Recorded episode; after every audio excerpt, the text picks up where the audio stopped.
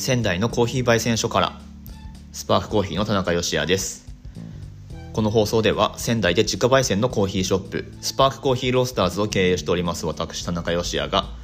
コーヒーのことやお店のこと日々の気づきやスモールビジネスのヒントなどについてお話ししていきます。これを聞いてくださっているあなたの今日の一日がちょっと良いものになることを願って文字通り仙台のコーヒー焙煎所から毎朝10分程度で配信している番組となっております。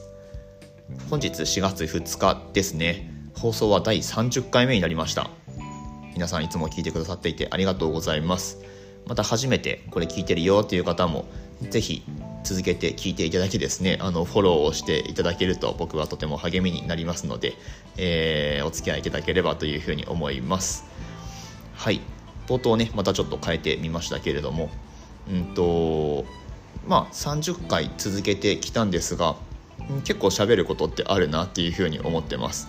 でまあやっぱりこう心がけたいこととしてはうんとなんだろうな冒頭言ってますけれどもなんかちょっと良いなんだろうねポジティブな内容っていうか、えっ、ー、と、っていうのをお伝えしたいなっていうふうに思ってて、まあこれ私たちのビジネスがそうですよね。そうですよねっていうか、ね、初めての方はごめんなさいわからないと思うんですけれども、えっと、コーヒーショップをやってましてでコンセプトとしてね美味しいコーヒーで一日が輝くグッドコーヒースパークス Your Day っていうね、えー、ものを掲げてやっているんですけれども私たちのコーヒー、まあ、私たちの仕事を通して何かこう関わる皆さんにポジティブな気持ちだったりとかこう、まあ、スパークってそのなんだろうなまあ、一日の中での輝きみたいな今日あこれがあったから今日良かったみたいな何かそういう、まあ、きっかけになればいいなというふうに思ってますしこのラジオ配信もそういった内容をお届けできればというふうに思っております。なんか聞いて嫌な気持ちになる内容だったらもう本当に嫌じゃないですか。なので はいまあねコーヒーのなんか役立つお話だったりとかあとはスモールビジネスのヒントって僕言ってますけれども5年以上お店をまあ潰さずに続けてきたんですがまあそういう経験からお話しできることって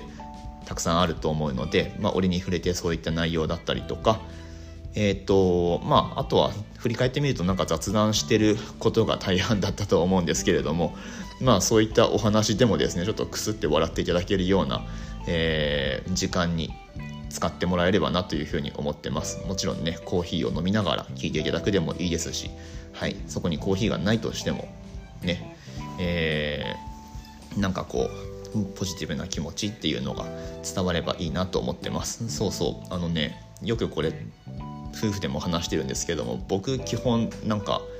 ポジティブ脳なんですよね。はいまあ、うん、割と近年気づいたことではあるんですけれどもまあどうやらそういうふうに育ったようです。まあ、これはうんと生まれ持ったものというか、うん、生まれ育った環境とかも大いに影響してると思いますし本当に両親に感謝だなっていうふうに思うんですけれどもなんか基本ポジティブなんですよね僕。はい、結構そのお店を続けていく中で、まあえーと、月末の放送では、まあ、あの時は資金繰りがとか言ってましたけれども、まあ、そんな中でも心が折れるっていうことはなくですね、はい、まあ、続けてこられたのは、まあ、こういうなんかポジティブな脳みそに育ててくれた両親に、えー、感謝しないとなっていうふうにも思うんですけれどもはい。えっ、ー、と何の話をしてたんでしたっけ？えー、まあそうですね。続けて聞いていただけるととても嬉しく思います。ということではい。喋る内容本当になんかいろいろあるんですよね。でうんと1日営業している中でまあ、大体夕方収録することが多いんですけど今もこれ4月の1日の夕方ちょっとお店が落ち着いたあたりの時間帯ですね。お店の中で撮ってますけどうん何を喋ろうかなああれもいいなあの話題もいいなみたいな。で今日なんかはその昨日のえっ、とまあこれ配信してる時点からすると昨日のエイプリルドリームの話をもうちょっとうまいことできたよなっていう後悔だったりとか、えー、もあるんですけれどもまあちょっとねそれ続き話題が続いちゃうとちょっと野暮なので、まあ、昨日のは昨日のでっていうことで、はい、もう何も、えー、修正はかけずに残しておきますけれどもまた将来のことというか将来のこと夢というか、うん、やりたいこと成し遂げたいことっていうことについてはおいおいねまたお話しできればなというふうに思ってます。という感じでだらだらと喋ってるともう5分経っちゃうんですよね。毎回10分で収めようとはしてるんですけれども。はい。で今日お話しする本題がですねまあ、4月入って新生活になったということで新たにコーヒーを、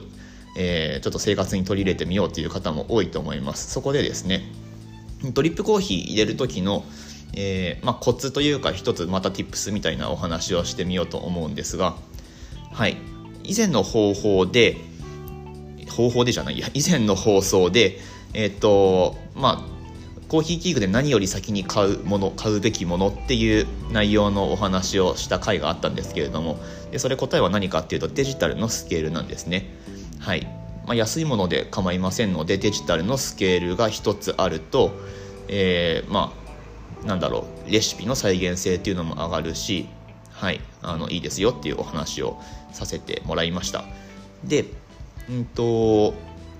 じゃあドリップコーヒーを入れる際にそのデジタルのスケールをどう使うかっていうことなんですけれどもはい。多分ねあのコーヒー結構好きでいろいろドリップレシピいろんなの試されてる方からするとえ嘘だろっていうふうに感じるかもしれないんですが、まあ、おそらくなんですけどドリップする際にあの重さ測ってドリップされてる方ってそのお家でドリップしてる人全体のうちの割合で言うと多分1割もいないんじゃないかなって僕は思ってますね。はい。まあ大半の方が目分量というかまあ目分量でもないですね。あのドリッパーがあってでその下にサーバーっていうその受けるガラスの、えー、受けるものですね。コーヒーが注がれる。はい。それにコーヒーを落としていくと思うんですけれどもそのメモリを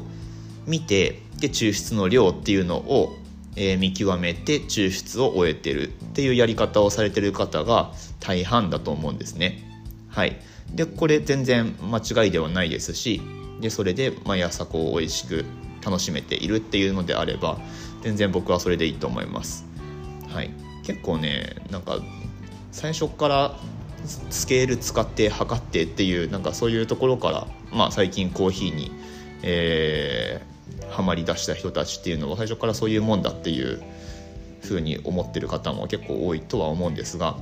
まあ、ドリップされてる方全体で言うとスケールを使ってドリップしてるっていう人は結構少数派だと思うんですよ。はい、別にいい悪いの話ではなくって自分に合うやり方っていうのがありますので、えー、それを優先していただきたいんですけれども、まあ、じゃあドリップスケール使う場合に、えっとまあ、何を測ればいいかっていうとお湯の量なんですね。注ぐお湯の量。でこれをどう測るかっていうと全部えーと、粉をドリッパーにセットしてさあ今からお湯を注ぎますよっていう状態にした上でサーバーを、まあ、スケールの上に置きますよね。で粉の入ったドリッパーをそのサーバーの上に置きます。っていう状態でスキデジタルスケールをゼロにしてそこから使うお湯の量を測り始めるんですよ。まあ、何グラム何グラム注いだかっていうのを測ってあげることで毎回の抽出の安定っていうのを測るんですね。でその際大事なのがコーヒーの抽出はその注いだお湯が全部落ちきるまで待ってあげるっていうことですね。はい。でまあそのコーヒーがまだ落ちてる途中でドリッパーを外しますよっていうやり方を、まあ、長年多分昔からドリップされてる方はあの馴染みがあると思うんですがこれはデジタルのスケールを使わない場合の話ですね。でデジタルスケール使う場合は、えっと、注いだお湯は全部下に落ちきるのを待ってから外すようにするといいと思います、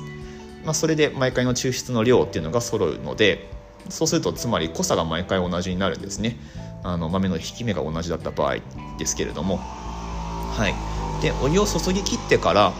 えっと、コーヒーが落ちるまでの間っていうのは、まあ、言ったら何もしなくていいんですよ。なのでその間にカップを準備したりとかっていう時間に使うこともできるのでスケールを使う場合のドリップのやり方っていうのは、まあ、そうやってお湯を使うお湯の量を測ってで落ちきるまで待つっていうのがおすすめですよっていうまあざっくりドリップスケール使う場合のコツというか考え方っていうのを、えー、今日はお話をしてみました。まあいろいろドリップのレシピはあると思うんですけれどもはい、まあ、それは、えっと、好きなお店のレシピをまあ、教えてもらってというかとかネットに載ってる場合もあるでしょうからそれを参考にしていただいて、えー、まあ、好きな豆で楽しんでいただければなというふうに思いますはいこんな感じでコーヒー屋さんらしくコーヒーのお話なんかも盛り込んで、えー、放送を続けていきたいなと思っておりますのでぜひぜひフォローをしていただいてですね、えー、今日の放送良かったという方はいいねボタンやコメントなどなどお待ちしております。というわけで次回の放送でお会いしましょう。美味しいコーヒーで一日が輝く。Good Coffee Sparks Your Day スパークコーヒーの田中でした。